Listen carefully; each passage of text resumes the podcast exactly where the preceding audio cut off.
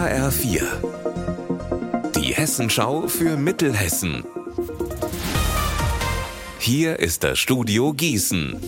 Mit die Verrösler, schönen guten Tag. Gute Nachrichten für die Anwohner im Wetzlarer Westend.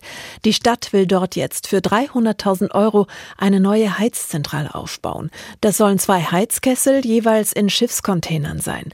Sie sollen das kaputte Heizwerk der Energiegesellschaft EAB ersetzen. Mehr von Alexander Gottschalk. Die insolvente Fernwärmefirma hat seit Monaten massive Probleme mit ihrem maroden Netz und kann Kunden keine Wärme liefern. Im Westend sitzen bis heute 70 Anwohner im Kalten. Die neue Heizzentrale der Stadt wäre für sie die erste längerfristige Lösung. Sie soll auch im nächsten Winter noch stehen. Zwei Hürden gibt es aber noch. Erstens, das Stadtparlament muss Ja sagen und zweitens, die maroden Fernwärmeleitungen im Westend müssen dicht halten. Sie haben Löcher, weil die EAB sie falsch genutzt hat. Sie schreibt über Freiheit, Frauenrechte und Menschlichkeit, wird in ihrem eigenen Land aber genau deswegen unterdrückt. Die iranische Schriftstellerin und Musikerin Sahar Aydamsani lebt deshalb jetzt in Gießen und wird hier seit kurzem vom Land Hessen mit einem Stipendium im Landesprogramm Hafen der Zuflucht Hessen unterstützt.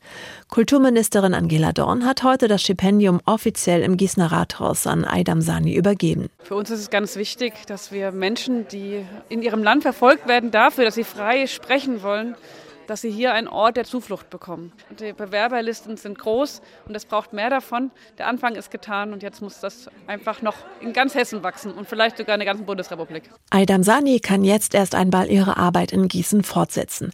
Sie ist die zweite Stipendiatin im Landesprogramm Hafen der Zuflucht Hessen, das zusammen mit dem Verein Gefangenes Wort vergeben wird.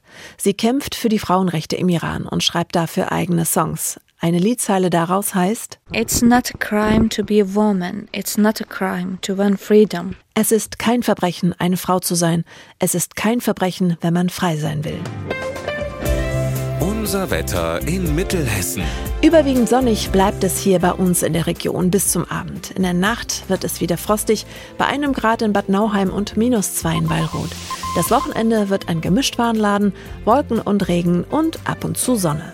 Ihr Wetter und alles, was bei Ihnen passiert, zuverlässig in der Hessenschau für Ihre Region und auf hessenschau.de.